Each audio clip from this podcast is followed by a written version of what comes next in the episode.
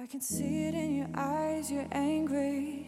Regret got shit on what you're feeling now. Mad cause she ain't like me. Oh, you're mad cause nobody ever did it like me. All the care I would take, all the love that we made. Now you're trying to find somebody. 嗨，各位同学，大家好，我是姚老师，欢迎大家来到今天这一期的英语口语每日养成。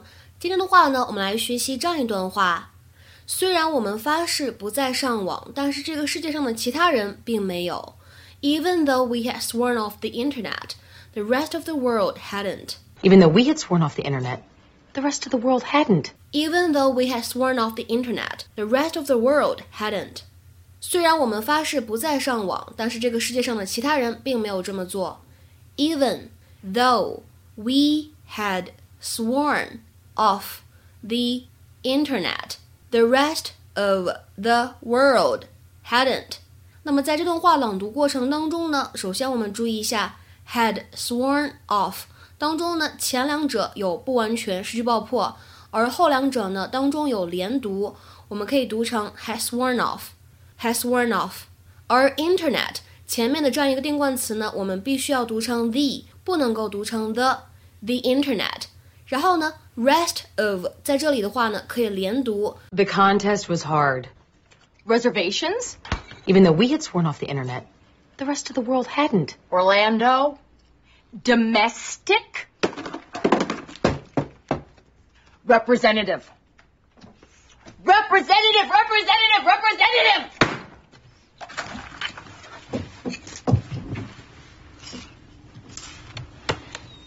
You've got mail.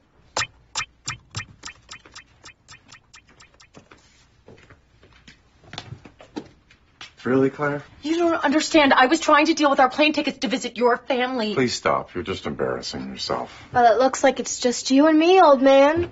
Bring it. swear 这个单词，大家平时比较熟悉的意思是发誓，或者再高级一点，可以用来表示骂人。那今天的话呢，我们来学习一个由 swear 构成的动词短语，叫做 swear off。swear off 一般来说呢，也就在口语当中才能用， 表示保证放弃什么什么，再也不碰什么什么。To vow to abstain from，或者我们说的简单一点，to promise to stop doing or using something。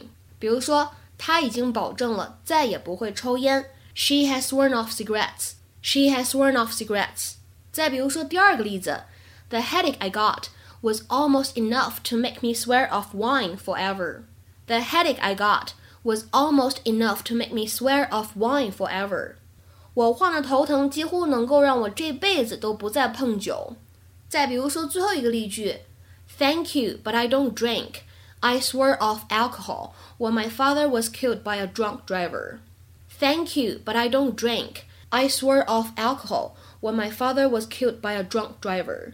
谢谢，但是我不喝酒。自从我爸爸被一个醉酒的司机撞倒离开人世之后， 我就再也不碰酒精这玩意儿了。Thank you, but I don't drink. I swore off alcohol when my father was killed by a drunk driver. 今天的话呢，请同学们尝试翻译下面这个句子，并留言在文章的留言区。我不吃甜品了，我在节食。在这里呢，一定要提醒一下各位同学，很多同学呢在做这个留言翻译作业的时候，经常不注意英语当中的这个逗号和句号之间的区别。像今天这段话的翻译，其实我们可以说我不吃甜品了，因为我在节食。手动去加上这种表示因果关系的连词，要么呢就在英语翻译当中把它们分开，断成两个独立的句子。OK，我们今天节目呢就先讲到这里了，拜拜。